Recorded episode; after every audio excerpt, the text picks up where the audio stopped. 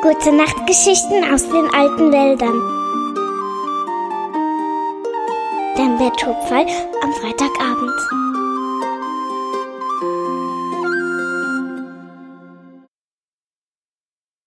Der erste Schmetterling. Mit jedem Tag erwachte die Natur in den alten Wäldern nun ein Stückchen weiter. Die Sonnenstrahlen gewannen an Kraft, und der wunderbare Duft des Frühlings lag zwischen den Bäumen und auf den Lichtungen. Koro, der Adler, war von einer langen Reise zurückgekehrt, die ihn in andere Länder und über hohe Gebirge geführt hatte. Die Tiere wurden nicht müde, seinen Erzählungen zu lauschen. Wenn Koro von den höchsten Berggipfeln sprach, auf denen das ganze Jahr über Schnee und Eis lagen, dann meinten seine Zuhörer einen kalten Windhauch zu spüren. Auch am großen Ozean war Koro gewesen, und er war seiner Küste eine weite Strecke gefolgt. Koro erzählte von lustigen, bunten Vögeln, die er getroffen hatte, von riesenhaften Fischen und von Tieren, für die er überhaupt keine Beschreibung hatte. Die Tiere der alten Wälder staunten sehr darüber, wie viel von der Welt sie nicht kannten. Grina, das kleine Fuchsmädchen, schaute in einer Erzählpause zu ihrem Bruder Svente herüber und grinste ihn an. Und ich werde doch Entdeckerin, genauso wie ich es in dem magischen Feuer gesehen habe. Svente kannte seine Schwester sehr genau, und daher wusste er, dass sie es ernst meinte und dass sie früher oder später zu einer großen Entdeckungsreise aufbrechen würde. Das war für Svente, den schlauen Fuchsjungen, vollkommen klar. Sie lauschten weiter Koros Erzählung, der gerade von einer kleinen Insel mitten im großen Ozean erzählte. Auf dieser Insel hatte er für einige Tage gerastet und sich mit Tieren angefreundet, die im Wasser lebten und die aussahen wie Fische. Diese Tiere heißen Delfine, berichtete Koro. Sie sind sehr, sehr freundliche Wesen. Mit ihnen habe ich gerne gespielt. Grinas Augen leuchteten. Das wollte sie auch gerne sehen und erleben freundliche Delfine, bunte Vögel und so viel Neues, das sie erleben konnte. Grina war begeistert. Nach einer Weile aber war Koros Erzählung zu Ende, er schloss mit den Worten Und wenn ihr mögt, dann erzähle ich euch morgen weiter. Für heute aber ist es genug, finde ich. Tjave, Svente, Grina, Fridor und all die anderen Tiere der alten Wälder fanden das zwar nicht, aber sie verstanden, dass es anstrengend ist, so lange Geschichten zu erzählen, und so waren sie zufrieden und dankten Koro für seine schöne und spannende Geschichte. Svente und Grina verabschiedeten sich von ihren Freunden und liefen gemeinsam mit Tjave, dem Reh, über die große Lichtung, auf der Torm, der älteste der Bäume, stand. Im Schatten von Torms mächtiger Krone hatten sie Koros Erzählung gelauscht. Tjave schlug vor, zur Bienenlichtung zu laufen, um zu sehen, ob seine Freunde, die Bienen, vielleicht schon wieder angekommen wären. Krina und Svente gefiel dieser Vorschlag, und so machten sich die drei fröhlich schwatzend auf den Weg. Sie liefen am Ufer des Forellenbachs entlang, bis sie ungefähr auf der halben Strecke zum Elfenweiher die große Lichtung erreichten, die Tjave gemeint hatte.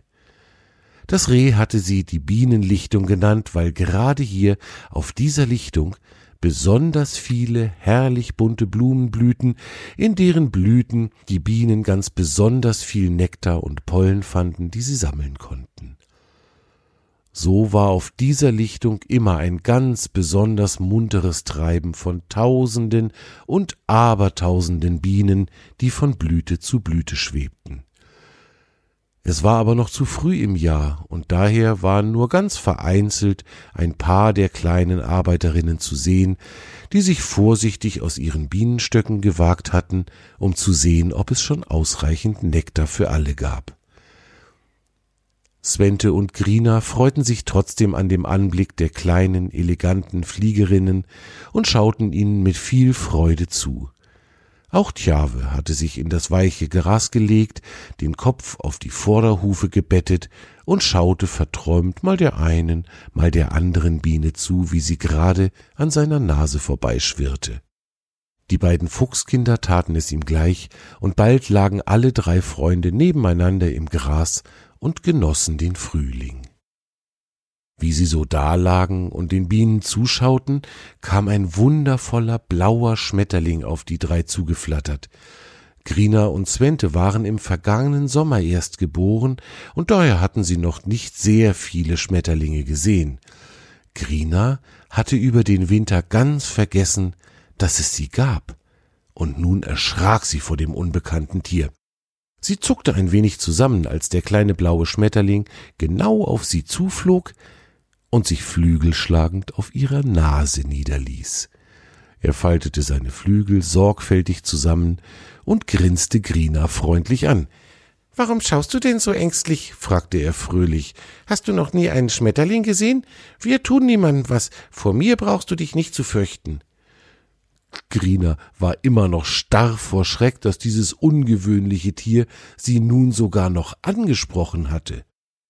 Svente hingegen erinnerte sich gut an den letzten Sommer, an die Zeit, als er zusammen mit Jahre am Ufer des Forellenbachs mit Schmetterlingen gespielt hatte, die dort lebten.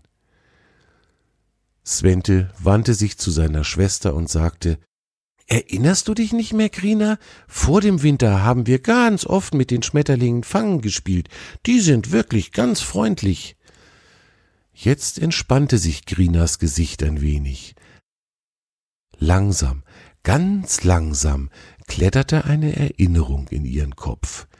Sie sah die Bilder vom letzten Sommer vor sich, Bilder, in denen sie tatsächlich gemeinsam mit ihrem Bruder mit den kleinen Flugkünstlern gespielt hatte.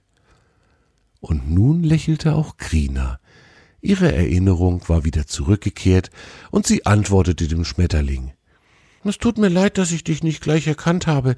Ich hatte es über den Winter wirklich vergessen, dass es so schöne Tiere wie dich gibt, sagte sie ein wenig zerknirscht. Ach, das macht doch nix, erwiderte der Schmetterling, der immer noch auf Grinas Nase saß. Wir sind ja auch wirklich klein. Außerdem bin ich in diesem Jahr der erste von uns, der aufgewacht ist und der den Frühling begrüßt. Es ist also völlig in Ordnung, wenn du mich nicht gleich erkannt hast. Der Schmetterling war so freundlich und so fröhlich, dass Grinas Herz gleich wieder leicht wurde.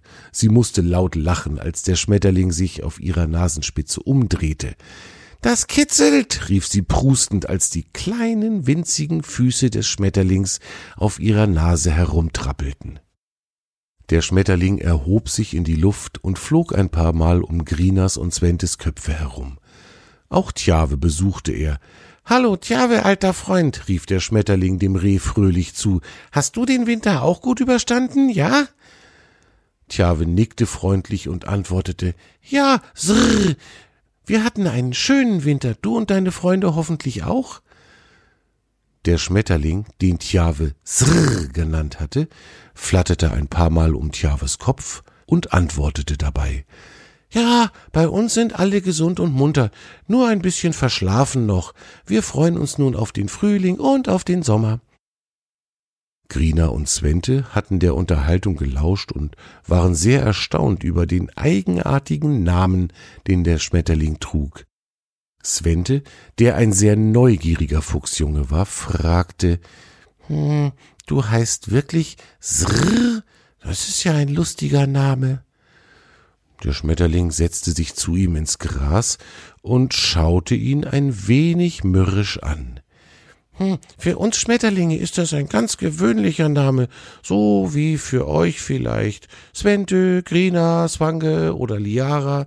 Ich heiße halt Srrr. Svente spürte, dass ihm seine Frage nun unangenehm war. Entschuldige bitte, Srrr, ich wollte mich über deinen Namen ganz bestimmt nicht lustig machen. Er klingt in meinen Fuchsohren nur so ungewohnt. Grina nickte dazu. Der Blick des kleinen Schmetterlings Srrr, wurde wieder freundlich.